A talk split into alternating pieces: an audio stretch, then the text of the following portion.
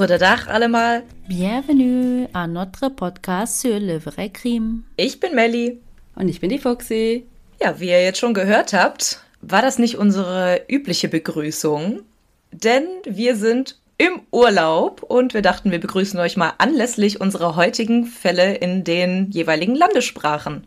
Und ich glaube, als Deutsche wissen wir alle, welche Sprachen das jetzt waren. Aber vielleicht trotzdem mal. Also es war einmal Holländisch und einmal Französisch. Genau. Wir melden uns jetzt aus unserem True Crime Urlaub, aber für uns ist es noch nicht wirklich losgegangen. Für mich geht es morgen in die Sonne und daher nehmen wir jetzt schon einen Tag früher auf. Es wird heute um zwei Fälle gehen. Wir werden beide einen Fall erzählen. Nicht wie gewohnt aus unserem Alphabet. Das ist jetzt komplett rausgerissen davon. Aber wir wollten euch ein kleines Goodie in unsere Urlaubspause dalassen und wir hoffen, ihr freut euch darüber. Bevor wir aber jetzt in unsere Fälle starten, möchten wir noch kurz was zur letzten Folge sagen. Und zwar wollen wir ein ganz großes Danke raushauen. Für das sehr gute Feedback zu unserer vorherigen Folge. Nämlich ging es da ja um, um, den Organhandel. Wir haben ja dazu aufgerufen, dass Leute, die sich damit noch nicht befasst haben, aber das schon immer im Kopf hatten, sich einen Organspendeausweis holen. Und da haben wir eine kleine Umfrage gestartet und das ist so cool zu sehen, wie viele Leute sich jetzt doch registriert haben. Wie gesagt, es geht nicht um, ja, ich mache es, sondern es geht einfach wirklich darum zu sagen, wie möchte man es generell handhaben. Genau, einfach eine Entscheidung treffen, selbst wenn man das nicht möchte. Ja, also alles verständlich, aber letztendlich ist es für alle am einfachsten. Genau. So, aber dann würde ich sagen, starten wir mal in unsere Fälle. Soll ich anfangen? Ja, ich glaube schon, weil schon mal vorweg, ich habe einen Cold Case, die Melly nicht und wir möchten euch dann nicht so unbefriedigt aus der Folge dann entlassen, aber so könnt ihr direkt euch in die Recherche begeben. ihr habt ja dann noch ein bisschen Zeit, bis unsere nächste Folge rauskommt. Also zwei Wochen könnt ihr euch noch damit befassen.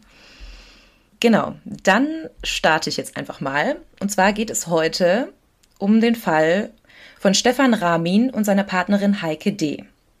Die beiden kennen sich schon seit dem Studium. Sie war 19 Jahre alt und er 22. Von Anfang an haben sie sich schon richtig, richtig gut verstanden. Es hat eigentlich auch sofort Klick gemacht bei den beiden. Stefan war so ein richtiger Lebemann. Er ging gern surfen, er ging unglaublich gern segeln. Er kam aus der Nähe von Hamburg und war da einfach auch schon mit dem Wasser groß geworden. Heike hingegen kam eher aus dem Süden Deutschlands, weshalb sie damit eigentlich wenig Kontakt hatte. Trotzdem, als Stefan sagte, dass es sein großer Traum ist, die ganze Welt zu umsegeln, war Heike sofort dabei. Für sie klang das super spannend und sie sagte ihm sofort, dass wenn es einmal dazu kommt, sie direkt am Start ist. 14 Jahre vergingen und die beiden führten lange dazwischen eine Fernbeziehung, bis sie sich dann schließlich entschieden, dass es an der Zeit war, ihren großen Plan in die Tat umzusetzen. Sie waren beide eigentlich super erfolgreich in ihrem Beruf. Sie war Produktmanagerin und er arbeitete als Firmenberater. Trotzdem wussten sie, dass sie, so wie sie die letzten Jahre verbracht haben, nicht die nächsten 20 oder 30 Jahre verbringen wollten. Und beide haben sich auch entschieden, keine Kinder zu kriegen, weil sie gesagt haben, sie möchten sich in diesem Leben komplett auf sich selbst und aufeinander konzentrieren. Im Jahr 2007 flogen sie ins türkische Marmaris und kauften sich einen 14 Meter langen und 7 Meter breiten Alu-Katamaran. Sie wussten, als sie ihn das erste Mal gesehen haben, dass das das passende Schiff für ihren Traum war. 165.000 Euro sollte er kosten, aber das war es den beiden wert. Zu zweit bauten sie dann das vier Jahre alte Schiff über ein Jahr lang um. Sie bauten Generatoren ein, einen Wassermacher, Solarzellen und eine Amateurfunkanlage. Und was natürlich nicht fehlen durfte an Bord, war ein Kite, Tauch- und Angelausrüstung. Ihren Katamaran nannten sie Bajou. Und 2008 kündigten sie dann ihre sicheren Jobs. Was ich auch richtig krass fand, ist, dass sich beide vorher, also bevor die Reise losging, den Blinddarm haben entnehmen lassen, da wenn sie längere Strecken auf See verbrachten, es den Tod bedeuten würde, wenn sich der entzünden würde. Ach krass. Mal eine ganz andere Reisevorbereitung, würde ich sagen. Ja, absolut. Ja, die haben sich dann noch um ihre letzten Angelegenheiten gekümmert. Wie gesagt, haben sich operieren lassen vorher, Impfungen abgeholt, die sie da für die tropischen Inseln und Gegenden brauchten und segelten los. Ihr Ziel war es, einmal um die komplette Welt zu segeln, aber auch die entlegensten Ecken der Erde zu sehen, da wo es halt am schönsten ist. Oh, das hört sich richtig cool an. Das habe ich auch richtig Bock. Ja, absolut. Also die haben wirklich den Traum gelebt, so haben sie es auch immer gesagt, so den Aussteigertraum, sage ich mal. Ein Stopp da, den anderen woanders und die hatten zwar eine Route, aber wenn sie irgendwo eine interessante Insel entdeckten, dann segelten sie einfach dahin. Hm. Und ich nehme mal an, die haben beide auch einen Segelführerschein gehabt. Ja, also Stefan, wie gesagt, ist ja damit aufgewachsen. Der hatte das schon sehr früh und Heike hat das dann später auch gemacht. Hm. Nachdem sie dann dreieinhalb Jahre auf See verbrachten, also wirklich die schönsten Orte auf der Welt schon gesehen hatten, landeten sie auf den Marquesas-Inseln. Und die Marquesas-Inseln gehören geografisch zu den ostpolynesischen Inseln und politisch zu Französisch-Polynesien. Deshalb auch unsere französische Einleitung heute. Also Französisch ist da auch die Landessprache. Die Marquesas liegen südlich des Äquators im Pazifischen Ozean, ungefähr 1600 Kilometer nordöstlich von Tahiti. Also das ist noch so das nächste, aber 1600 Kilometer sind schon ziemlich weit. Die Inselgruppe besteht aus mehreren Inseln und der erste Stopp von den beiden war die südlichste Insel Fatuhiva. Insgesamt waren sie ungefähr sechs Wochen auf den Marquesas unterwegs und blieben eigentlich auch nicht allzu lange an einem Ort. Die beiden sind halt leidenschaftliche Wassersportler, Tauchen, Kiten, Windsurfen und so weiter steht halt bei denen auf dem Tagesprogramm. Und dafür waren die Marquesas eigentlich nicht komplett ausgelegt. Also der Wind war nicht da und auch die Tauchspots waren jetzt nicht optimal. Ja, und wahrscheinlich sind die Inseln auch sehr klein. Da hast du vielleicht in einem Tag, zwei Tagen alles gesehen, ne? Genau. Trotzdem, sechs Wochen ist schon ziemlich lang. Und die haben dann halt Inselhopping gemacht, also immer wieder auf einer anderen Insel. Und als sie dann aber auf Nukuhiva ankamen, wussten sie, dass sie da etwas länger bleiben wollten. Wie schon gesagt, eigentlich waren die Marquesas nicht der perfekte Wassersportort für die beiden, aber alles drumherum hat sie halt super fasziniert. Die Leute waren unglaublich nett, zuvorkommend, gastfreundlich und man konnte ewig lange Wanderungen machen. Zu entlegenen Wasserfällen, zu Wasserbuchten man konnte Chilis vom Wegesrand pflücken und mit den Einheimischen zusammen harponieren gehen. Also die beiden waren ohnehin Selbstversorger, aber das mit den Einheimischen zusammenzumachen war nochmal ein anderes Lebensgefühl. Ja, man sagt ja, so lernt man eine Kultur erst richtig kennen, wenn man mit den Einwohnern irgendwie in Kontakt steht, als wenn man da alleine so eine Touri-Tour macht. Genau, ja. Und das war halt auch deren Ziel, so einfach auch verschiedene Kulturen kennenlernen. Heike berichtet später, dass sich bei den beiden das Gefühl breit machte, endlich in ihrem persönlichen Paradies angekommen zu sein. Hm, will auch. Aber ich kann mir denken, wie das alles endet. ja, dazu kommen wir nämlich jetzt. Denn eines Tages läuft den beiden ein Mann über den Weg. Sein Name war, und da gibt es jetzt verschiedene Quellen, also ich habe sehr häufig den Namen Henry Haiti gefunden, aber auch sehr häufig Ariano Haiti. Ich werde ihn aber jetzt Haiti nennen, weil das am einfachsten ist. Er war Jäger auf der Insel und kannte sich da sehr, sehr gut aus. Die drei unterhielten sich kurz, haben ein bisschen Smalltalk gehalten und sind dann wieder gegangen. Also sie haben sich dann wieder getrennt. Jeder ist seiner Wege gegangen. Und witzigerweise, also es leben natürlich nicht so viele Leute auf der Insel, aber trotzdem ist es ja ein Zufall, wenn man sich dann einfach nochmal über den Weg läuft, sehen die beiden ihn am nächsten Tag wieder.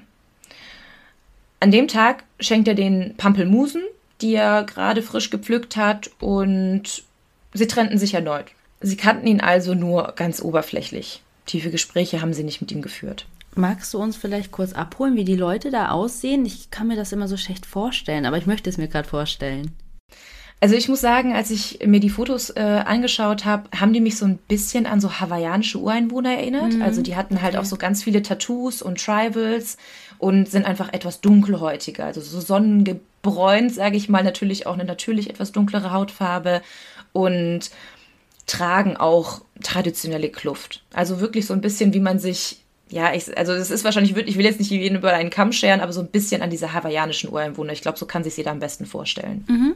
Okay, also so ein bisschen auch einfach in den Tag leben, so ein bisschen, na, nicht freizügig, aber weil das Wetter es hergibt. Genau, also oberkörperfrei. Die beiden haben auch, ähm, dazu komme ich auch später noch, über 80.000 Bilder von ihrer Reise mitgenommen. Und da ist auch ein Foto von ihm dabei. Ah, okay. Wird noch wichtig. genau, kann ich euch auch gerne noch bei Instagram hochladen. Mhm. Am 9. Oktober 2011, das war ein Sonntag, machten die beiden sich dann morgens auf den Weg zu einer Wanderung zu einem entlegenen Wasserfall. Die Wanderung sollte den ganzen Morgen dauern, also sie sind früh schon los. Sie wollten sich ja nicht den Sonnenaufgang dort anschauen, aber sie wollten einfach die frühen Morgenstunden genießen. Als sie dann schließlich von der Wanderung zurück zu ihrer Bucht Hakatea kamen, wo ihr Boot vor Anker lag, trafen sie Haiti schon wieder. Und wieder war er super nett und super zuvorkommend. Er lud die beiden sogar zum Essen ein, aber Heike lehnte ab. Sie war super müde von der Wanderung und wollte sich einfach nur noch ein bisschen entspannen. Dann fragte er, ob Stefan nicht Lust hätte, auf Ziegenjagd mit ihm zu gehen. Und ich finde irgendwie zuerst dachte ich so, hm, Ziegenjagd, aber ich denke, das wird da auch ganz normal sein, weil die sind alle Selbstversorger und irgendwie müssen die ja an frisches Fleisch kommen. Hm. Stefan fand das auch super spannend und die beiden haben sich dann für in zwei Stunden verabredet. Heike blieb dann zurück auf dem Katamaran, erledigte so ein paar To-Dos und hat sich dann eigentlich den restlichen Tag dort entspannt. Und um 15 Uhr liefen die Männer dann los. Als es dann langsam dunkel wurde, machte sich Heike eigentlich noch keine großen Sorgen. Sie sagt, das war typisch Stefan. Manchmal läuft man etwas und dann geht plötzlich die Sonne schon unter und eventuell hatten sie ja wirklich schon eine Ziege erlegt und das dauert natürlich auch eine Weile, die für den Transport fertig zu machen. Als es dann aber immer später wurde, hat Heike ja, sich schon so ein, zwei Gedanken gemacht. Aber erst als Haiti irgendwann ohne Stefan mit deren Beiboot zurück zum Katamaran kommt, wird ihr erst richtig komisch. Haiti erklärt Heike dann in einem Mischmasch aus Englisch und Französisch, dass Stefan verletzt ist und sie ihm ganz schnell helfen müsse. Okay. Und für Heike war das jetzt halt so ein totaler Schockmoment. Sie war in einem Tunnel und das Einzige, woran sie jetzt irgendwie denken konnte, war Stefan. Sie hatte halt große Angst, dass er irgendwo liegen könnte und gerade verblutet, weil Hilfe gibt's da einfach nicht so viel. Also klar, es gibt die Einheimischen, aber sie wusste nicht, ob die vielleicht auch, ja, ob denen vielleicht die Medikamente fehlen oder ja, ob die eine Wundversorgung auch so gewährleisten können. Ja, oder Notruf. Also kannst du auch nicht einfach so absetzen. Anscheinend musste er ja jetzt zu ihr gehen und Hilfe holen, ne? Ja, ob er das musste, weiß ich nicht. Er hat es halt getan. Also ich. Ah, ja, aber vielleicht habe ich ein ganz anderes Bild von solchen Inseln. Wahrscheinlich leben die doch ganz normal. Ja, es ist schon so, dass die da ja abgeschottet leben und das ist halt wirklich das Urvolk, das da lebt. Aber es gibt ja auch dort Leute, die helfen können, irgendwie Schamanen oder ich weiß nicht, andere Personen, die sich da um, um Kranke kümmern und die vielleicht besser geeignet wären. Aber er ist halt zu ihr gefahren und hat halt danach Hilfe gesucht. Für Heike war eigentlich jetzt nur klar, es musste schnell gehen. Denn wenn Stefan halt noch lebte, dann brauchte er Soforthilfe. Sie zog noch ihre Schuhe an, weil das Haiti von ihr wollte, setzte sich mit ihm ins Beiboot und fuhr mit ihm zurück an den Strand. Am Strand dann angekommen, lief er sofort los in den Wald und Heike direkt kopflos hinterher, obwohl sie eigentlich dachte, dass Stefan am Strand liegen sollte. Irgendwie hatte sie das im Kopf, dass er am Strand liegt und als er dann in den Wald läuft, denkt sie sich auch nicht groß was dabei, läuft ihm aber einfach hinterher. Sie hat einfach nur nicht damit gerechnet. Nach Minuten, die sie immer weiter in den dunklen Wald laufen, kommt das Heike dann irgendwann sehr merkwürdig vor. Sie bleibt irgendwann stehen und langsam fängt sie an, rational zu denken. Also bisher hat sie halt wirklich so ein bisschen kopflos gehandelt, hat sie erzählt, weil für sie einfach ganz viele Gedanken auf einmal im Kopf waren. Und als sie dann stehen bleibt, beschließt sie doch zurückzulaufen und andere Hilfe zu kontaktieren als nur sie selbst. Sie erinnert sich nämlich, dass noch ein Boot mit einem befreundeten holländischen Pärchen, witzigerweise sind das auch Holländer, passt irgendwie sehr gut heute, vor der Insel ankerten und sie hatte die Hoffnung, dass dort vielleicht auch noch jemand helfen könnte. Oder zumindest mitkam, weil sie kannte den Fremden ja nicht wirklich. Die haben sich auch erst dreimal getroffen, also. Ja, eben. Und sie da alleine mit ihm im dunklen Wald, das kam mir dann halt irgendwann merkwürdig vor. Als Heike dann gerade zurücklaufen wollte, um Hilfe zu holen, sagte Haiti, dass er nicht mehr wüsste, wo er Stefan abgelegt hat. Und Heike glaubte ihm auch in diesem Moment. Sie war zwar super sauer, weil sie ja auch nicht wusste, wie sie dann Hilfe holen sollte, aber sie glaubte ihm. Aber als sie dann Sekunden später in einen Gewehrlauf schaute, war ihr klar, dass hier etwas ganz und gar nicht stimmte. Sie berichtet später, dass sie in seine dunklen Augen schaute und der Mann zu ihr sagte, du stirbst jetzt. Und Heike weiß nicht mehr, wie sie das geschafft hat, aber aus Reflex riss sie dann das Gewehr zur Seite und schrie einfach laut Nein und hat angefangen, mit Haiti zu kämpfen. Alter. Sie wusste jetzt, dass sie in Gefahr war. Sie dachte zwar noch irgendwie im Hinterkopf an Stefan, aber sie wusste, wenn ihr etwas jetzt passieren würde, dann könnte sie auch nicht mehr ihm helfen. Es kam dann also zu einem Kampf, die beiden rangelten miteinander und wie lange der Kampf ging, konnte Heike später nicht mehr genau sagen, aber sie hat gesagt, es hat sich für sie wie eine Ewigkeit angefühlt. Aber irgendwann überwältigte Haiti Heike plötzlich und versuchte sie zu missbrauchen. Als er das aber nicht schaffte, band er Heike an einen Baum. Und warum er sie jetzt nicht mehr töten wollte, kann keiner mehr sagen. Also er band sie einfach nur fest und sagte, dass er jetzt zum Boot gehen würde, um Geld und Wertsachen zu holen. Heike war halt super perplex. Sie war jetzt da an diesem Baum. Haiti lief gerade los Richtung Strand, wieder zurück zum Beiboot. Aber Heike versuchte sich sofort zu befreien.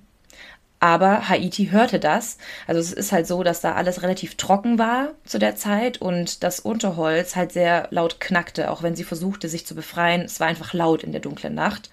Und er kam direkt wieder zurück und band sie noch fester. Also er hat die Fesseln noch fester gezogen und schrie Heike an. War schon Nacht? Weil du gerade Nacht gesagt hast. Ja, es wurde ja langsam dunkel und die sind ja im Dunkeln dann los, um Stefan zu suchen. Als Haiti wieder ging, versuchte es Heike erneut, sich zu befreien und tatsächlich schaffte sie es, dann die Fesseln ihrer rechten Hand zu lösen und befreite sich dann schließlich. Ihr einziger Gedanke war jetzt Rennen. Renn, Heike. Und sie rannte um ihr Leben. Als sie dann am Strand ankam, sah sie zwei Boote ihres und das des zweiten Paares, das dort vor Anker lag.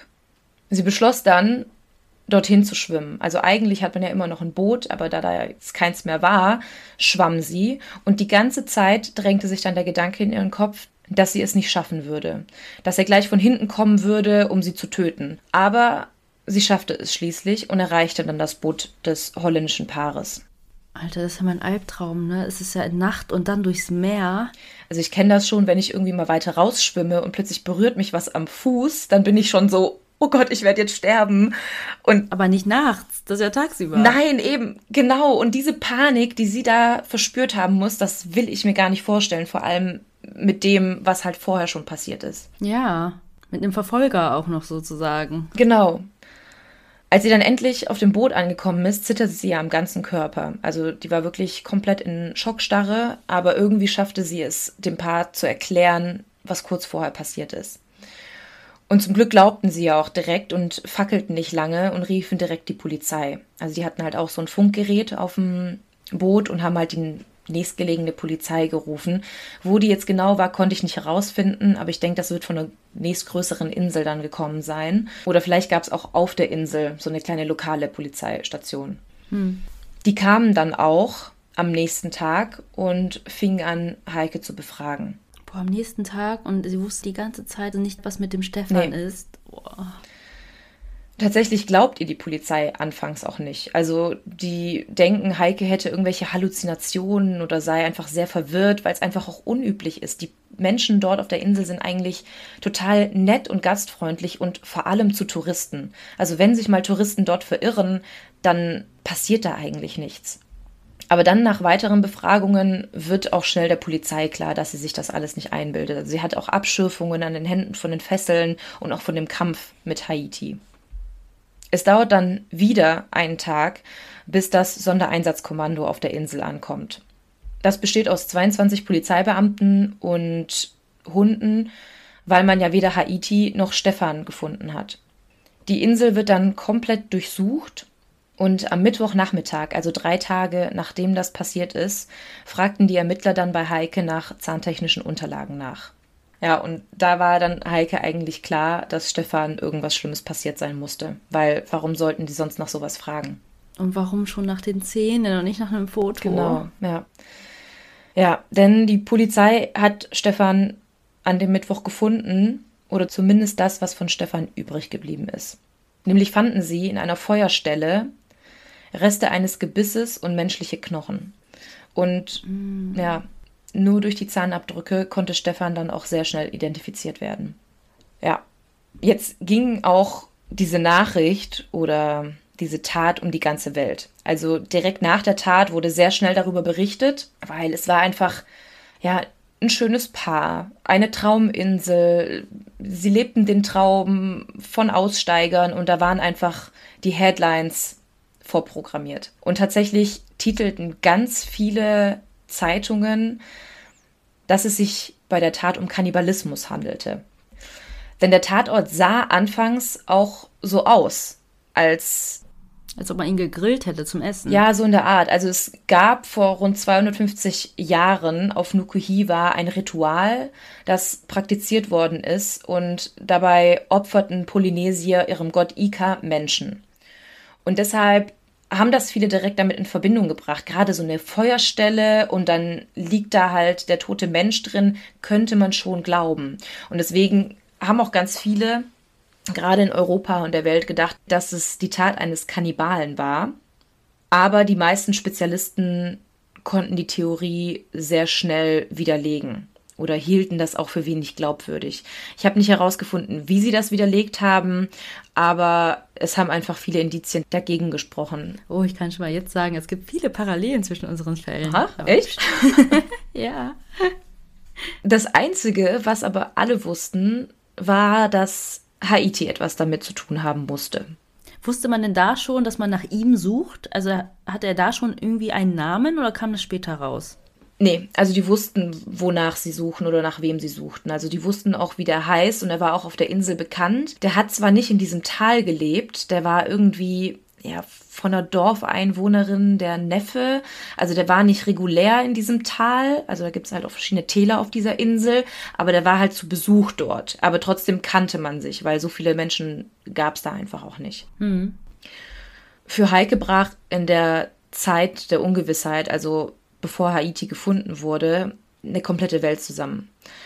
Der Mann, mit dem sie ihr Leben verbringen wollte, mit dem sie auch den Großteil bisher verbracht hat, war plötzlich tot ihr komplettes Leben hat sich auf den Kopf gestellt, weil sie hatte halt auch nur ihn und ihren Katamaran. Die haben ja alles zurückgelassen. Die hatten jetzt auch keine Base, wo sie hätten zurückkehren können, sondern die Base war ihr Katamaran.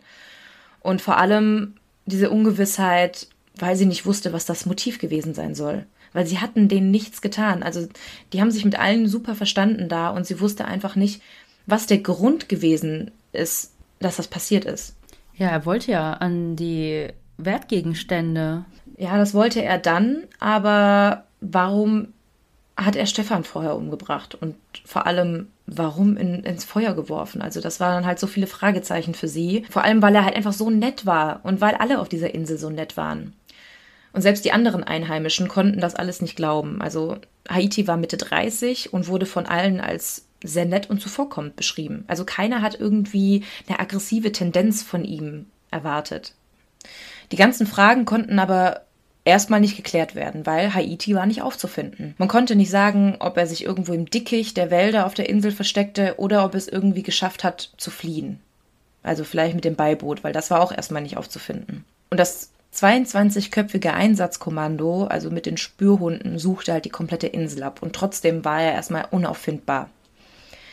Erst als er sich dann nach 50 Tagen selbst bei der Polizei stellte, konnte die Polizei ihn dann endlich festnehmen. War die Heike die ganze Zeit vor Ort, die ganzen 50 Tage? Nee, war sie nicht. Also die ist dann zurück nach Deutschland tatsächlich geflogen zu ihrer Familie. Sie musste auch nicht dort bleiben. Sie hat ihre Aussage erstmal gemacht und jetzt musste er halt erstmal gefunden werden. Und sie hat auch gesagt, sie kann da nicht bleiben, solange er da ist. Auch die meisten Dorfbewohner hatten super große Angst. Ich meine, 50 Tage, das sind fast zwei Monate. Und er war schon irgendwie so als der Kinderschreck da bekannt. Also alle hatten Angst vor dem schwarzen Mann, sage ich mal in Anführungsstrichen, aus dem dunklen Wald, der irgendwie rauskommt und Kinder frisst. Also das hat sich irgendwie super schnell wie so eine Legende entwickelt, sage ich mal. Und als er dann endlich gefunden wurde, haben alle aufgeatmet. Also nicht nur Heike, sondern auch das komplette Dorf. Nee, ich habe gerade dran gedacht, die hatten, das war keine Base mehr, also keine Wohnung, aber die hat ja Freundin, Familie. Ja. Ich würde da auch sofort weg wollen. Einfach irgendwo, ne, ja. wo ich mich sicher fühle. Ich würde doch nicht auf diesem Boot bleiben. Ja. Nee, also sie ist tatsächlich dann bei ihrer Familie untergekommen und ist dann erstmal wieder zurückgegangen. Liebe Mordis, wir haben heute einen ganz besonderen Werbepartner für euch. Denn heute könnt ihr nicht nur mit unserem Code sparen, sondern ihr spart mit jeder einzelnen Bestellung automatisch. Es geht heute um Motatos. Vielleicht hat der eine oder andere bereits von ihnen gehört, denn Motatos rettet Lebensmittel, die es aufgrund von Überproduktion zum Beispiel oder Saisonalität oder von zu kurzem oder teils überschrittenem MHD nicht in den regulären Handel geschafft hätten. Und wie schon gesagt, ihr könnt hier richtig geile Schnäppchen ergattern, denn die Lebensmittel und auch Drogerieprodukte könnt ihr mit bis zu 80% Rabatt kaufen.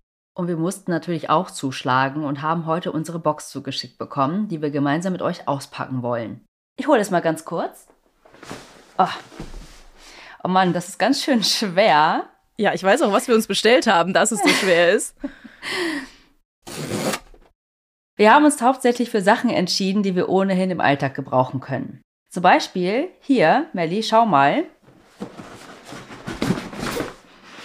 Unser beider Lieblingsmilchersatz. Die Alpro Not Milk im Achterpack für gerade einmal 16,79 Euro mit 30% Rabatt. Der Normalpreis wäre 23,92 Euro. Wir haben damit also über 7 Euro gespart. Ich liebe diese Hafermilch einfach so sehr. Ich packe die in alles rein. In meinen Kaffee, in meinen Müsli. Also mega, mega geil. Aber, Moment, ich muss mal gucken, was wir hier noch haben. Eieiei. Oh, ich habe hier noch was ganz Leckeres. Da mussten wir sofort zuschlagen, als wir das gesehen haben. Nämlich haben wir uns Bio-Edamame Fettuccine bestellt, die regulär 4 Euro pro Packung kosten würden. Also finde ich persönlich ziemlich teuer und mache immer einen großen Bogen darum, weil ich die einfach so gerne mag, aber es nicht einsehe, so viel Geld auszugeben. Aber beim Motatos gab es ganze 68% Rabatt. Also wie krass bitte. Und wir haben gerade mal 1,29 Euro bezahlt. Ja, total. Meistens hat mich hier wirklich der Preis vor einem Kauf abgeschreckt. Ich schaue aber mal weiter, was wir noch so haben. Oha, hier mein Daily Allrounder, der Express Benz Vollkorn Naturreis, den ich fürs Mittagessen gerne schnell in die Mikrowelle packe. Den haben wir hier für 35% weniger ergattern können. Den liebe ich auch so sehr. Ich nehme mir den wirklich fast jede Woche mit auf die Arbeit ins Büro, wenn es einfach mal schnell gehen muss in der Mittagspause. Und guck mal, Fuxi, ich habe mich hier besonders drauf gefreut. Das sind Gemüsechips. Da kosten zwei Packungen gerade nur 2,38 Euro. Und ich würde sagen, der nächste Filmabend kann kommen. Und wahrscheinlich wird es mal wieder eine True Crime Doku. Sehr wahrscheinlich. Aber für mich darf es bei einem Filmeabend auch gerne mal süß sein. Dafür habe ich mir erstmal 21% reduzierte Oreos bestellt. Du schwörst ja auf Oreos, denn die sind ja sogar vegan. Genau. Und ich muss gerade ein bisschen schmunzeln, denn ein Unboxing in einem Podcast ist wirklich ziemlich dumm. Aber Lebensmittel verschwenden ist noch viel dümmer, Leute. Vor allem bei so niedrigen Preisen. Und das Geile ist, ihr könnt bei uns sogar doppelt sparen, denn mit unserem Code TellMeMod15, alles groß und zusammengeschrieben, spart ihr nochmal 15% extra. Dieser Code ist gültig bis zum 31.03.2024 und alle weiteren Infos und Links zur Website findet ihr wie immer in unseren Show Notes. Und wir schauen jetzt einfach mal weiter, was wir noch so alles Leckeres in unserer Box finden können. Ja, Haiti wurde dann auch direkt befragt und auf die Frage, warum er Stefan getötet hatte, sagte er, dass es sich um Notwehr handelte. Denn scheinbar soll Stefan ihn vergewaltigt haben. Was? Und genau aus diesem Grund wurde er so sauer, zückte sein Gewehr und schoss Stefan während seiner Befreiungsaktion in den Kopf. Und der taumelte dann durch den Schuss rücklings in die Feuerstelle und verbrannte unmittelbar. Wie groß soll das Feuer bitte gewesen sein? Wie so ein Scheiterhaufen oder was? Ja, naja, also wenn du eine Ziege grillen willst oder keine Ahnung, die ein Feuerchen macht, dann ist das nicht klein. Ich kann ein Foto auch von der Feuerstelle hochladen. Das habe ich auch gefunden. Also das war jetzt nicht so klein, aber es war jetzt auch nicht so riesig, sage ich mal, dass da ein Mensch direkt verbrennt, wenn er nur reinfällt, sage ich mal. Er erzählt aber dann weiter, dass nachdem das dann passiert ist, er dann zu Heike gerannt ist und sich bei ihr für Stefans Tat rächen wollte. Weil er es wohl als so traumatisch empfand und weil er so voller Trauer, Scham und Wut war und Stefans Frau das gleiche antun wollte, wie er ihm angetan hat. Das war jetzt also Haitis Aussage, aber die konnte auch sehr, sehr schnell widerlegt werden, denn Stefan war körperlich ganz klar unterlegen. Also man kann sich nicht vorstellen, dass Stefan Haiti vergewaltigt hat. Also Haiti war 1,90 groß, 95 Kilo schwer und wie gesagt ja gerade mal 30 Jahre alt und alles in allem halt ein super kräftiger Mann. Er war Jäger und abgehärtet durch das Leben auf der Insel. Und Stefan hingegen war zehn Jahre älter, also er war schon 40 und das heißt ja erstmal nichts, aber er hat allein 20 Kilo weniger als Haiti gewogen und war allgemein etwas schlachsiger. Er war zwar athletisch, aber einfach nicht so muskulös wie Haiti. Nee, der Haiti ist ja ein Berg von einem Mann. Ja. Also. Ja, 1,90 und 95 Kilo, also. Jäger trainiert, also. Genau, deswegen war eigentlich relativ schnell klar, genau, dass Stefan ihn nicht vergewaltigt haben kann. Und außerdem wurden auch keine Spuren von gewaltsamem Analverkehr mehr festgestellt.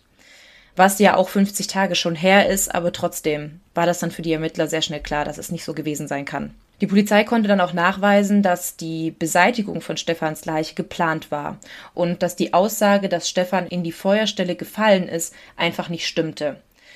Denn er wurde tatsächlich darin platziert. Also wie gesagt, die Feuerstelle war jetzt nicht riesig, der wurde dann halt quasi da reingelegt, gekrümmt, dass er halt komplett in das Feuer passte. Wenn er gefallen wäre, dann würde er gerade liegen. Außerdem, wenn das ein Unfall war, kann man ja immer noch eine brennende Person da irgendwie rausziehen oder ja. Ne, ja. Es geht nicht so schnell. Eben, ja. Wie schon gesagt, ist Heike ja zurück nach Deutschland und jetzt vergingen einige Monate. Also die Tat war ja im Oktober. Dann war Haiti 50 Tage auf der Flucht und im Frühling 2012 machte Heike dann ihre offizielle Aussage. Dafür kehrte sie tatsächlich nochmal zum Tatort zurück und half den Ermittlern bei der Rekonstruktion des Tathergangs, also auch ihrer Fesselung und der versuchten Vergewaltigung von ihr. Dabei begegnete sie tatsächlich Haiti erneut. Und sie hat dann später auch in einem Interview mit dem Kurier geschildert, wie es ihr dann nach einem anfänglichen Zögern gelang, ihm endlich in die Augen zu schauen, weil sie sagte, ich musste diesen Blick noch einmal sehen, damit ich weiß, dass seine Worte Du stirbst jetzt nicht mehr da sind. Das kann man sich gar nicht vorstellen, dass man in solche Augen guckt und hört, du stirbst jetzt. Also sie hat das quasi gebraucht, um abzuschließen mit der ganzen Geschichte oder zumindest um keine Angst mehr vor ihm haben zu müssen. Nach zwei Jahren Untersuchungshaft wurde Haiti dann des Mordes an Stefan zu 28 Jahren Haft verurteilt. Zwei Jahre? Nee, nach zwei Jahren Untersuchungshaft. Ja, ja, nach zwei Jahren trotzdem. Genau, ja. Also das hat tatsächlich dann etwas länger gedauert, weil aber auch er bis zum Schluss bei seiner Aussage von Notwehr blieb. Hm. Wie gesagt, er wurde dann zu 28 Jahren Haft verurteilt und bei der Urteilsverkündung äußerte er lediglich für die Eltern von Stefan Bedauern. Aber für seine Tat zeigte er absolut keine Reue. Nicht mal sein Anwalt wollte das Urteil anfechten und Heike blieb auch dem Prozess fern. Genauso wie Stefans Eltern, die waren auch nicht dabei. Hm. Heike weiß auch bis heute nicht, was das Motiv letztendlich war. Ihr wurde der Boden ja komplett unter den Füßen weggerissen, aber sie musste irgendwie nach vorne sehen. Und sie fing an, sich selbst zu therapieren. Also sie ging zwar auch in Therapie, aber sie sagt auch, also sie war auch bei Markus Lanz in der Sendung, da habe ich mir einen Ausschnitt angeschaut. Das war wirklich kurz nachdem das passierte. Und sie sagt, sie konnte das einfach auch nicht richtig glauben, dass Stefan tot ist. Also sie wusste es zwar, ihr Kopf wusste es auch, aber es war einfach längst nicht in ihrem Herzen angekommen, weil sie sagt auch, es war einfach ihr kompletter Lebensinhalt. Er war halt ihr komplettes Leben. Und wenn dann plötzlich so eine Person fehlt, das kannst du einfach nicht wahrhaben. Und genau deshalb fing sie dann halt an, sich selbst irgendwie zu therapieren und veröffentlichte gleich zwei Bücher. Und eins davon dreht sich um ihre Geschichte. Also sie nannte es Blauwasserleben, weil die beiden das auch immer so nannten. Also ihr Leben auf dem Katamaran nannten sie Blauwasserleben. Und das Buch wurde 2012 veröffentlicht und auch 2015 verfilmt. Und bei den Dreharbeiten war Heike sogar dabei. Sie sagte, dass ihr das weitergeholfen hat, um mit den Geschehnissen abzuschließen und das Ganze aufzuarbeiten. Also die Dreharbeiten sind nicht auf der Insel gewesen, sondern tatsächlich auf Hawaii, weil sich das auch von der Landschaft sehr ähnelte. Und die Leute. genau, ja. Das zweite Buch, was sie veröffentlichte, war eine Bilderserie über die Reise. Wie vorhin schon mal gesagt, die haben ja fast 80.000 Bilder von der Reise mitgenommen. Und sie wollte Stefan mit dem Buch ein Denkmal setzen. Anschließend nahm sie dann auch ihr Leben wieder selbst in die Hand. Sie machte 2016 eine Ausbildung zum Coach und seitdem ist sie als Coach und Speaker tätig und motiviert Menschen dazu, ihre Träume zu erfüllen und zu verwirklichen. Und tatsächlich wurde sie auch 2016 schwanger und bekam einen Jungen. Und mehr habe ich dazu leider nicht gefunden, außer dass sie das Kind alleine großziehen will. Aber ja, es ist irgendwie schön zu sehen, dass sie ihr Leben wieder ja, in die Bahnen bekommen hat, sage ich mal, und nicht an der Tat kaputt gegangen ist. Hm. Ja, das war es jetzt auch mit meinem Fall. Oh Mann, ich fand den jetzt echt heavy, muss ich sagen. Vor allem, weißt du ja, dass ich immer so mit dem Gedanken gespielt habe, eine Weltreise zu machen und jetzt graut es mir sogar ein bisschen, weil über sowas denkt man nicht nach. Man denkt an die Freiheit, man denkt an die Unabhängigkeit, man denkt an die schönen Strände, alles, was man erlebt, das Essen, die Sprachen. Und dann passiert sowas. Und da ist jemand einfach nur nett zu dir und denkt, ja. cool, ich war noch nie, weiß nicht, eine Ziege jagen und dann endet das so grausam. Ja, nee, das finde ich auch richtig heftig. Aber Heike sagt auch, dass sie niemandem Angst machen will. Also die ist ja mit, damit auch an die Öffentlichkeit gegangen, auch mit ihrem Buch und auch in verschiedenen Talkshows ist sie aufgetreten. Also sie wollte damit auch keinen Reisenden irgendwie Panik machen, aber das war halt für sie einfach auch die Art, wie sie das verarbeitet hat. Und sie sagt auch, das ist jetzt ein Einzelschicksal von den beiden gewesen und das soll definitiv nicht den Rest der Reise überschatten. Deswegen hat sie auch das Buch veröffentlicht und auch die Bilderserie, weil sie ja davor so viel Gastfreundschaft erlebt haben und dass das einfach eine Tat war, ja, die das Ganze beendet hat, aber das einfach nicht überschatten sollte. Hm. Ja, aber fand ich auch echt heftig, als ich das ge gehört habe, weil für mich ist das genauso eigentlich so ein absolutes Traumleben. Du lebst in den Tag hinein, du bist auf, auf einem Boot, klares Wasser, alles drum und dran und dann sowas. Also du rechnest ja auch einfach mit nichts Bösem und das hat sie ja auch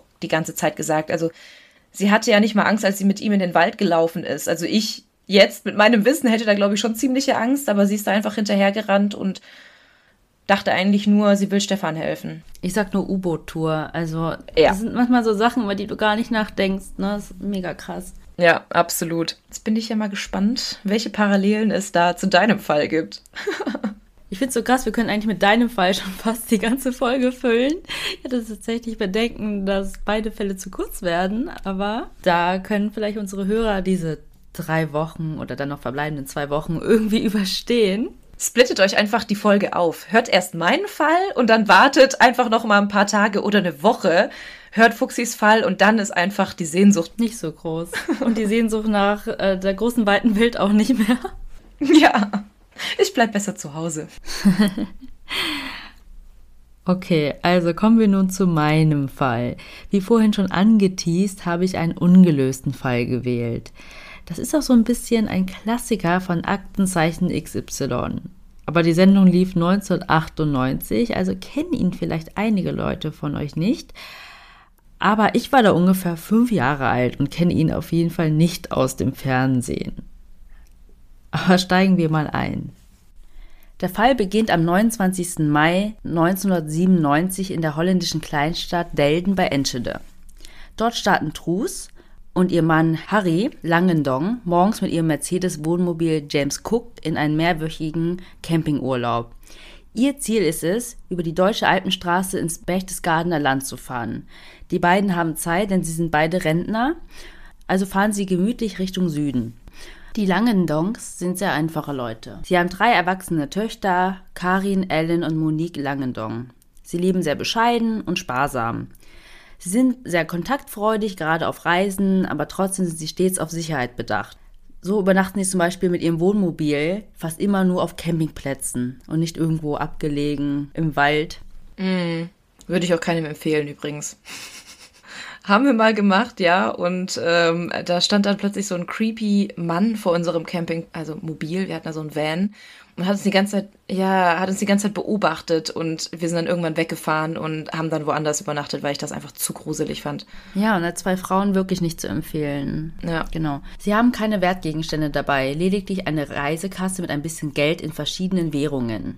Das war ja damals noch so, ne? Ja. Dass du dann vorher getauscht hast, da war es ja noch nicht mit Kreditkarte überall abheben, mit einem Wechselkurs und so. Ja, und vor allem war ja nicht überall der Euro. Also ich weiß gar nicht, was hatte. Nee, da, war- da gab es noch keinen Euro, 1997. Ja. Was war das denn für eine Währung in, in den Niederlanden? Das kann ich dir nicht sagen, aber wir kommen zu anderen Ländern und anderen Währungen. Hm, okay, bin ich gespannt. Also sie hatten halt nur ein bisschen Geld dabei in so einer kleinen Reisekasse und der einzig wertvollere Gegenstand an Bord ist eine antike Geige, deren Wert die beiden selbst nicht genau kennen und sie wollten diese dann in einem bekannten Geigenbauerort im Mittenwald schätzen lassen.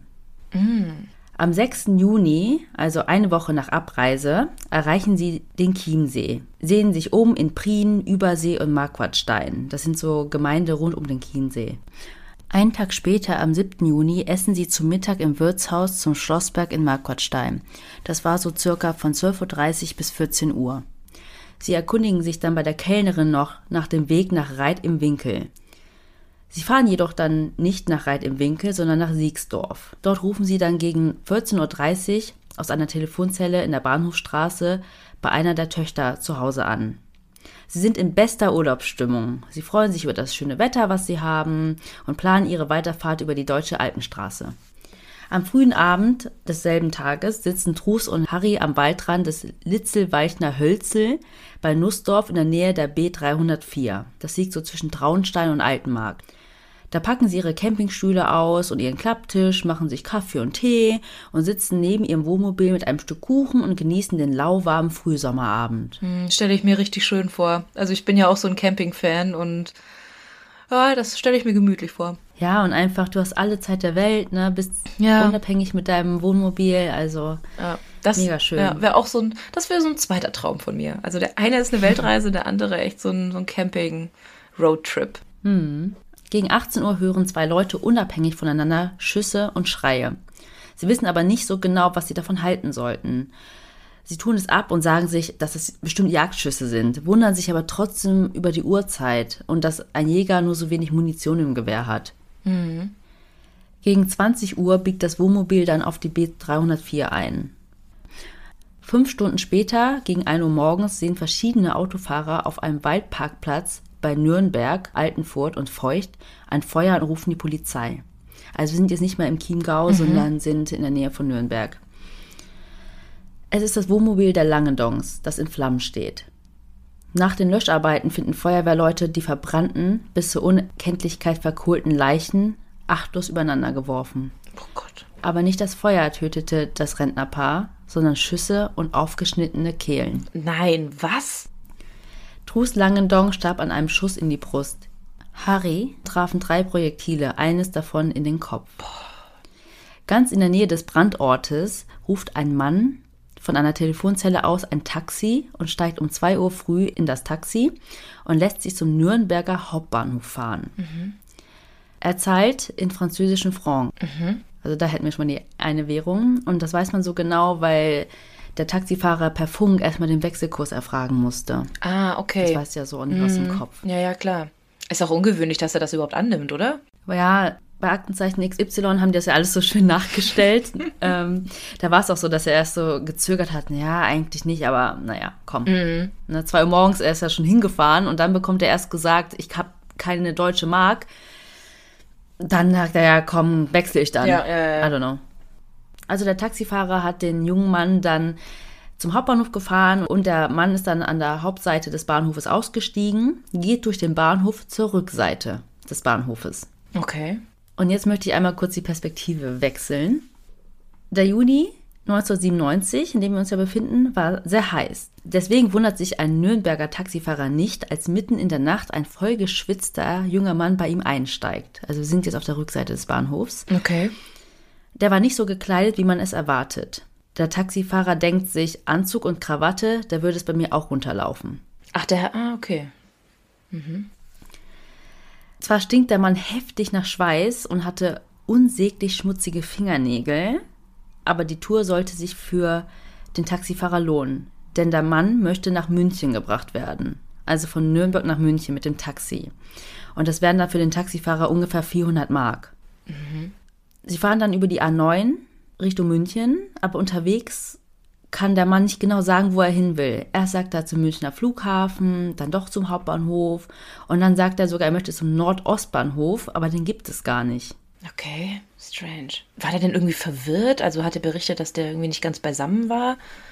Nee, eher, dass er nicht gesprächig war und so ein bisschen, ja, und allein, dass er so ungepflegt war, die haben sich nicht viel unterhalten. Also nicht, dass man sich nicht mit ungepflegten Menschen unterhalten möchte, aber es war so ein bisschen komisch alles, aber Ja, ja, ich glaube, als Taxifahrer triffst du die seltsamsten Menschen. Ja, absolut. Dann auf dem Weg nach München ändert der Mann doch seine Reisepläne und will nach Marquardstein gebracht werden. Das liegt hinter München. Und da sagt der Taxifahrer, okay, aber es sind jetzt 100 Mark mehr. Und dann sagt der Mann, ja, kein Problem. Also nehmen sie dann die A8 Richtung Salzburg. Der junge Mann lässt sich dann um 5.10 Uhr auf der B304 bei Matzig, auch im Kreis Traunstein, an einer abgelegenen Bushaltestelle absetzen. Das ist, wie wir jetzt wissen, circa 100 Meter vom Tatort entfernt. Er zahlt anstandslos dann den Preis von knapp 500 Mark. Allerdings hat er auch hier keine deutsche Mark, sondern nur österreichische Schillinge. Ich wollte gerade fragen, hat er da wieder mit Franc bezahlt? Die hat er tatsächlich schon aufgebraucht. Aber das weiß der Taxifahrer auch genau, weil auch er sich über Funk den Wechselkurs hat durchgeben lassen. Ah, okay. Nachdem er bezahlt hat, verschwindet er dann im Wald. Erleichtert fährt der Taxifahrer dann wieder heim, also nach Nürnberg. Tage später überflog er dann die Schlagzeilen der Nürnberger Zeitungen und dabei traf ihn fast der Schlag. Er ist mit einem mutmaßlichen Doppelmörder die 350 Kilometer von Nürnberg in den Chiemgau gefahren. Boah, da krieg ich direkt Gänsehaut bei der Vorstellung. Nach Sichtung aller Fakten weist vieles darauf hin, dass die Langendongs einem Raubüberfall zum Opfer gefallen sind. Dafür spricht halt, dass im Wohnmobil kein Geld mehr war und auch kein einziges Schmuckstück gefunden werden konnte. Der Täter war also offenbar irgendwie auf schnelles Geld aus. Aber die Geige hat er nicht angerührt. Wahrscheinlich hat er sie gar nicht als wertvoll betrachtet. Man hat halt die verkohlten Teile des Instruments dann im Wohnwagen gefunden. Ich hätte jetzt gerne gewusst, was die gekostet hätte. Ja. Ich weiß gar nicht, wo Mittenwald ist, aber ja, auf jeden Fall. Also sah es wirklich nach dem Raubüberfall aus, aber da sind natürlich viele offene Fragen. Warum dieser Overkill, ne, mit den aufgeschnittenen Kehlen? Und auch die Tatsache, dass der Täter die nicht einfach da, ja, umgebracht hat, sondern mit dem Wohnwagen dann noch den weiten Weg nach Nürnberg Ja. gefahren ist, dort dann den Wohnwagen in Brand gesetzt hat und dann mit dem Taxi mitten in der Nacht zurück nach Traunstein, aber auch dann so diese ganzen Zeitfacts. Erst München, dann doch nicht München. Dann Bahnhof, dann äh, Flughafen. Also, der hatte ja auch keinen genauen Plan. Ja, und wenn das dann erbeutetes Geld war, hat er das direkt verbraten für die Taxifahrt? Wofür? Nur um die umgebracht zu haben? Ja, und ich habe ja schon gesagt, es ist ein Cold Case, ne? Man hat den Täter bis heute nicht gefunden. Deswegen möchte ich mal zusammentragen, was man denn alles über den Täter weiß. Das Gute ist ja, dass es die beiden Taxifahrer gab. Und die konnten ja eine sehr gute Beschreibung von ihm abliefern. Vor allem derjenige, der den langen Weg mit dem Täter gefahren ist. Also, was weiß man über den Täter? Es gibt auch ein Phantombild. Zumindest wie der Täter damals ausgesehen hat. Der ist jetzt natürlich älter, wenn er jetzt noch lebt. Also, der Täter ist ziemlich groß, zwischen 1,80 und 1,85, hat eine schlanke Figur, nackenlange blonde bis dunkelblonde Haare, war damals circa 30 Jahre alt und dürfte also nun 50 Jahre alt sein und hatte einen bayerischen oder österreichischen Dialekt. Er hatte ein dunkles Sakko an, eventuell könnte es braun gewesen sein, es war ja mitten in der Nacht, ein Hemd und eine Krawatte. Aus dem Verhalten des Täters könnte man Rückschlüsse darauf ziehen, dass er Ortskenntnis in unmittelbarer Nähe des Tatortes haben muss. Ich meine, der wollte ja dann unbedingt dahin und dann ist er auch zur Bushaltestelle und ist dann da ausgestiegen und dann in den Wald gegangen. Also kann man davon ausgehen, dass der Täter einen Ortsbezug hat bzw. hatte. Auf den Mann im Anzug ist eine Belohnung von 51.000 Euro ausgesetzt. beziehungsweise auf Hinweise, die zur Ergreifung des Täters führen können. Im Litzelweichener Hölzel, also in dem Wald, werden später Projektile und Hülsen gefunden von der Tatwaffe und damit konnte auch die genaue Waffe bestimmt werden. Es war eine Tokarev TT-33. Diese Waffe wird in Osteuropa von Armee und Polizei verwendet. Die Munition stammt aus bulgarischer bzw. jugoslawischer Fertigung. Also die Projektile wurden im Wald gefunden und gar nicht im Wohnwagen. Alles im Wald, unmittelbar am Tatort. Okay. Also war dieser Fall schon 1997 ein ungelöster Fall, aber 20 Jahre später wird wieder in dem Fall ermittelt. Das kam dadurch zustande, dass es eine Sendung auf dem Sender Vox gab, nämlich im Rahmen der Reihe Mörderjagd, wie Profiler ermitteln. Diese Sendung wurde am 7. Januar 2017 ausgestrahlt, also circa 20 Jahre nach dem Verbrechen. Nach dieser Sendung sind nämlich dann rund 150 Hinweise bei der Kripo Traunstein eingegangen. Der Chef der Kriminalpolizeiinspektion Traunstein, nämlich Kriminaldirektor Hans-Peter Butz, bestätigt auf Anfrage des Traunsteiner Tagblatts, dass man gute Hinweise bekommen hat. Die Qualität der neuen Hinweise war so gut, dass es eine neue Ermittlungsgruppe gab, nämlich die Ermittlungsgruppe Langendong. In dieser Gruppe befassten sich vier Kriminaler nun erneut mit dem Doppelmord. Sie werden auch unterstützt von einem Profiler, der ja, sogenannten operativen Fallanalyse des Polizeipräsidiums München, nämlich Alexander Horn. Dieser sagt auch, dass er glaubt, dass der Täter irgendwie einen Bezug zum Tatort in Sitzelweichen gehabt haben muss, weil er alles daran gesetzt hat, die großmögliche Distanz zum Tatort herzustellen. Mhm. Die Ermittler der Kripo Traunstein fragen auch die Leute, die sich gemeldet haben mit Hinweisen, warum sie erst nach so langer Zeit die Polizei oder die Kripo kontaktieren. Und die Antwort ist halt oft, dass man niemanden beschuldigen wollte und niemanden denunzieren wollte. Mhm. Aber dieses Wissen scheint sie wohl die ganze Zeit hinweg belastet zu haben und die haben halt ja, jahrelang diese Last mit sich getragen. Außerdem wird noch bekannt, dass es einige Jahre zuvor auch Hinweise auf einen prominenten Mann gab, nämlich Karl Christian G. Der wurde einige Jahre zuvor als falscher Clark Rockefeller weltweit berühmt. Ich weiß nicht, ob du davon gehört hast. Mm, nee. Der hat sie einfach als Clark Rockefeller ausgegeben. Ach, krass. Dieser wurde inzwischen in den USA wegen Mordes verurteilt und könnte irgendwas mit dem Fall zu tun gehabt haben, denn er sah dem Phantombild sehr, sehr ähnlich. Ich werde auch das Phantombild natürlich hochladen. Also diese Person sah schon sehr auffällig mhm. aus. Also allein mit, mit diesen nackenlangen, blonden bis dunkelblonden Haaren und ja. Und warum überhaupt dieser ja, prominente Mann verdächtigt wurde, ist, dass etwa 20 Minuten Autofahrt von dem Tatort entfernt die ursprüngliche Heimat des falschen Rockefellers liegt. Ah, okay. Aber ich muss euch enttäuschen. Also ein Sprecher des Polizeipräsidiums Oberbayern Süd sagt, dass es in der Tat nach der Veröffentlichung des Jugendfotos von Rockefeller immer wieder Hinweise auf den Fall Langendong gab. Und die wurden aber alle überprüft und das Ergebnis war, dass der ja, falsche Rockefeller das nicht gewesen sein konnte, weil er sich zum Tatzeitpunkt definitiv in den USA aufgehalten hat. Mhm, also war das schon wieder verworfen. Ja, und auch jetzt Jahre nach diesem Verbrechen befasst sich die Sonderkommission immer noch damit, aber ist zu keinem Ergebnis gekommen. Die Tat belastet die Familie schwer. Die drei Töchter pflegen liebevoll das Grab der Eltern in der holländischen Kleinstadt Delden. In einem Interview sagen die Schwestern, dass sie fühlen, dass es für ihre Trauer, ihre Ohnmacht, ihre Wut, ihre Fragen erst dann ein Ende geben wird, wenn der Täter festgenommen werden kann. Karin Langendong sagt, wir möchten einfach nur wissen, warum und wie es passiert ist. Wir wollen endlich einen Adressaten für diese Fragen haben. Der traurigste Moment war, als wir einsehen mussten, dass diese lieben und intelligenten Menschen, die wir immer um Rat fragten, nicht mehr kommen würden einzusehen, dass sie uns und unseren Kindern immer fehlen werden und auch einzusehen, dass unsere Fragen nach dem Warum so lange ins Leere gehen, bis die Polizei den Mörder findet. Oh, das ist auf jeden Fall eine Parallele.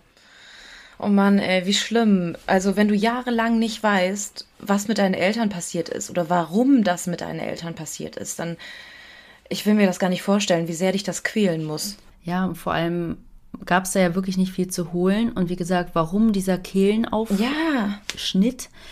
Ja. ja. Also eigentlich würde man ja sagen, wenn es sich um so eine Tat handelt, dass es irgendeine Beziehungstat ist, weil ansonsten wäre das nicht so schlimm ausgefallen.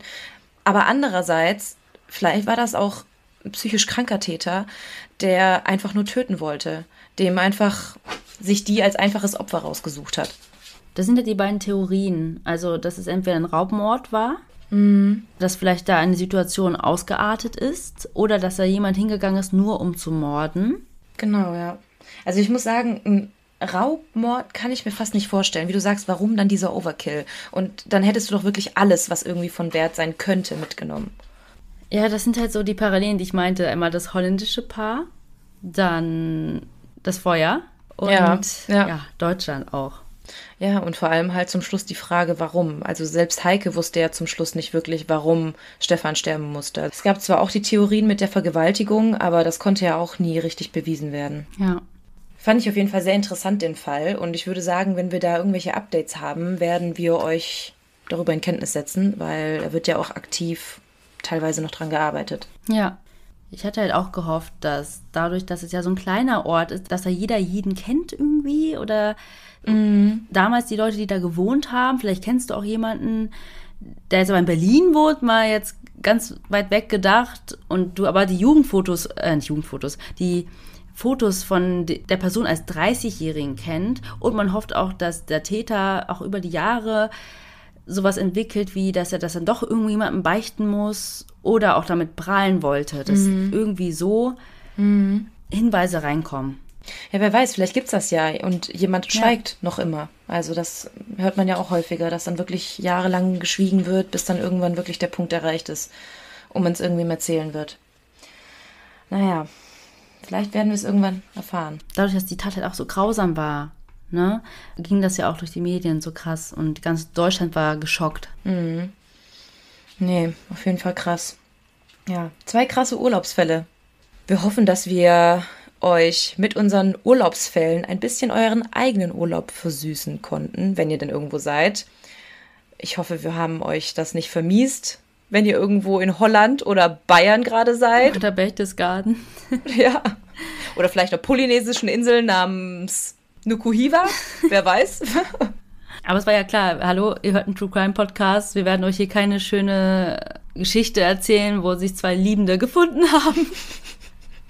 Nee, also ihr wisst, worauf ihr euch einlasst. Und ihr hört das ja sogar zum Einschlafen, was ich ja auch krass finde. Also ich kann das zum Beispiel nicht. Nee. Nee, naja.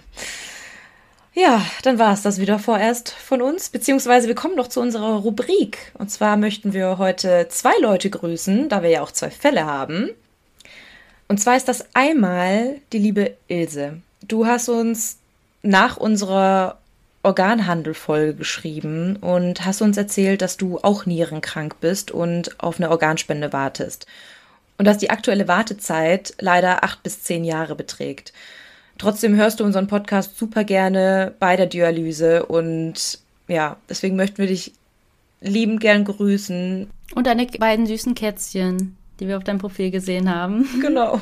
Viel Durchhaltevermögen wünschen wir dir und ja, viel Spaß beim Weiterhören.